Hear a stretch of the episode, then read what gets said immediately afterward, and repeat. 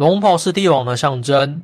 为什么到了宋朝，皇帝突然都不穿龙纹了？中国悠久灿烂的文明历史，孕育出了丰富的文化符号。其中，龙袍作为封建帝王的象征，见证并参与了中华文明的兴衰历程。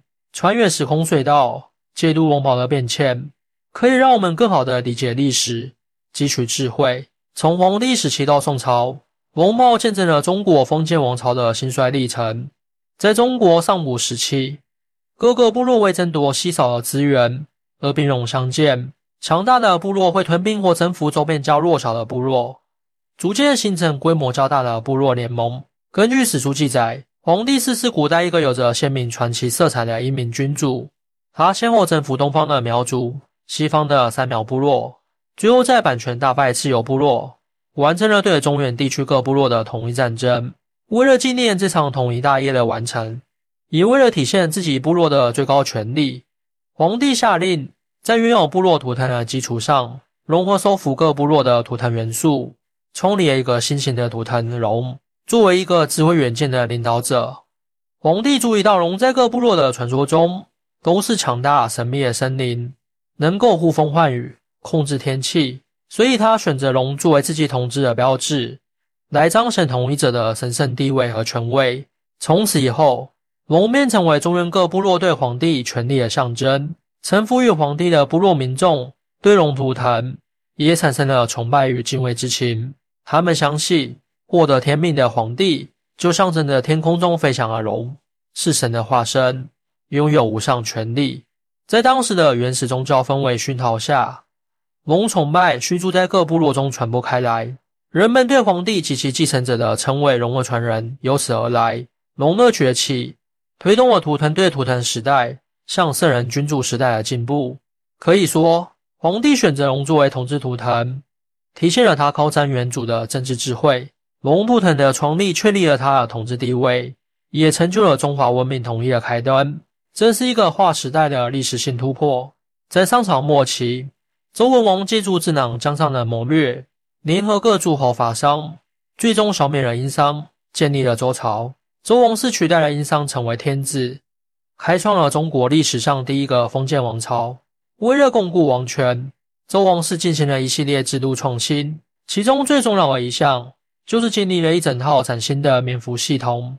这套系统化的权力象征，对中国两千年封建王朝制度产生了深远影响。根据《周礼·春官》的记载，周天子拥有六款不同场合使用的冕服，其中大祭祀冕服地位最高，只有在重大祭祀活动中，天子才能穿着。官服上面以九条飞龙为纹样。代表最高统治者的地位。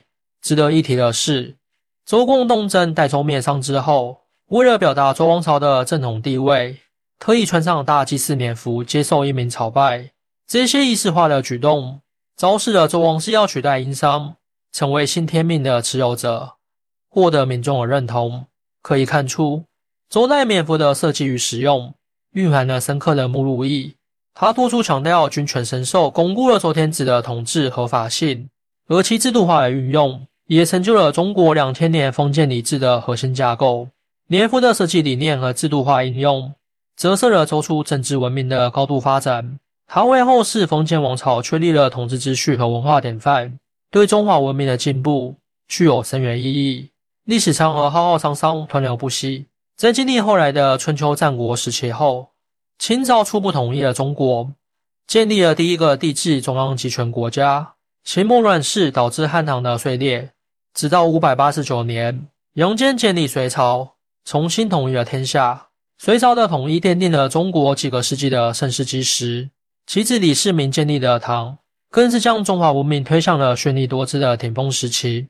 富庶的经济、强大的国力、灿烂的文化，构筑了盛唐千古不朽的辉煌途径。这一时代风尚的变迁，也从蒙袍的设计上得到直接体现。据《册府元规》记载，唐高宗时期颁布了，正式将黄色作为皇室专用颜色，禁止百姓随意使用。此举源自隋文帝就开始在龙袍上采用黄色传统。到了唐太宗时期，更是增添了大量黄色元素。唐玄宗开元年间，甚至在长安建造了专门储藏御用龙袍的黄坊。这表明。唐王朝使用奢华夺目的黄色，来凸显帝王的威严与高贵神圣。辉煌的黄色龙袍，成为君权至高无上地位的象征。这与盛唐国力鼎盛、物产丰富密不可分。根据通典的记载，开元年间，唐玄宗的龙袍更是铺上奢华，上面镶嵌银线、星星毛、七彩银穗，工艺精湛，美不胜收。这也反映出唐代工艺发达、奢靡风气盛行的时代特征。可见，龙袍的样式不仅代表皇权。也承载了特定历史时期的文化精神内涵。唐代龙袍之富丽与奢华，正是强盛经济的时代写照。他们成就了中华文明的辉煌，也留下了这一历史巅峰的气势恢宏。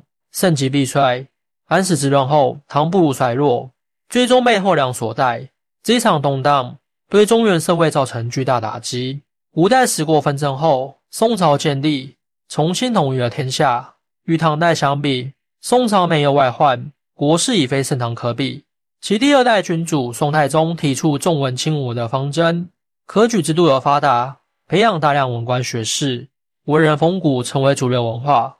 由于国力不足，宋朝选择息事宁人的策略，减少变换，努力发展内部经济，重视文教，以才爱民的施政取向，也影响了宋代帝王的服饰与生活。《宋史》记载，宋太宗本人日常生活极为简朴。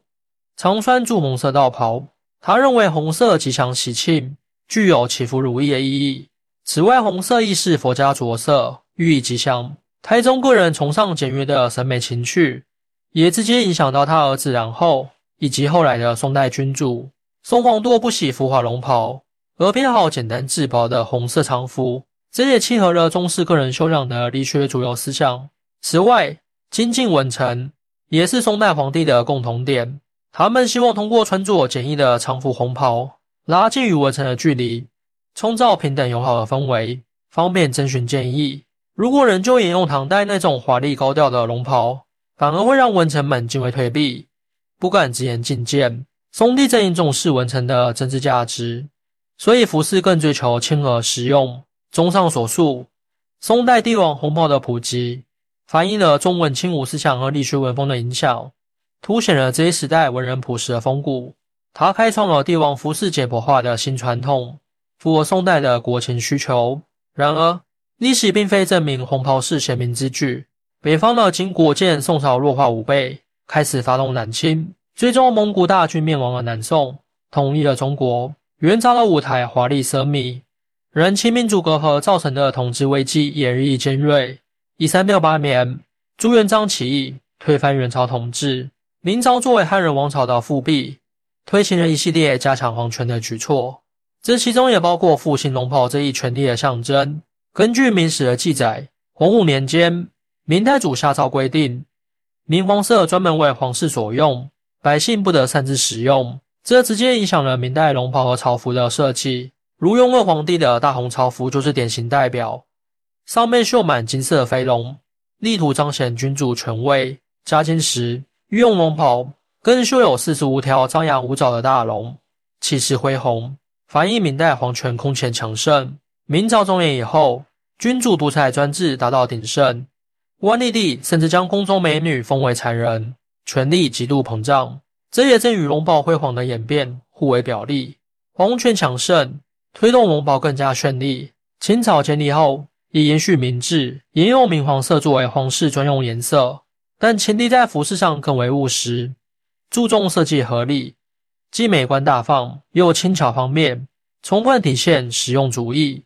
综上所述，明清龙袍辉煌的演变，反映了君主专制达到顶峰的政治背景。而龙袍这一符号作为权力象征，也促进了巩固了封建帝王的专制统治，与历史时代呈现高度一致的发展态势。在中华文明历史长河中。龙袍见证了不同朝代的兴衰变迁，其样式演变蕴含丰富的时代信息。王朝强盛时，龙袍绚丽；低至衰落时，龙袍它体现着时代文化风尚，也彰显统治者的个性特征。回溯历史，我们可以更全面地理解一个时代的文化面貌。中国古代服饰中所承载的丰富符号，值得我们继续探索与理解，感知历史的脉搏。欢迎大家一起来讨论。您的支持是我更新的动力，更多精彩内容，请关注半点听书。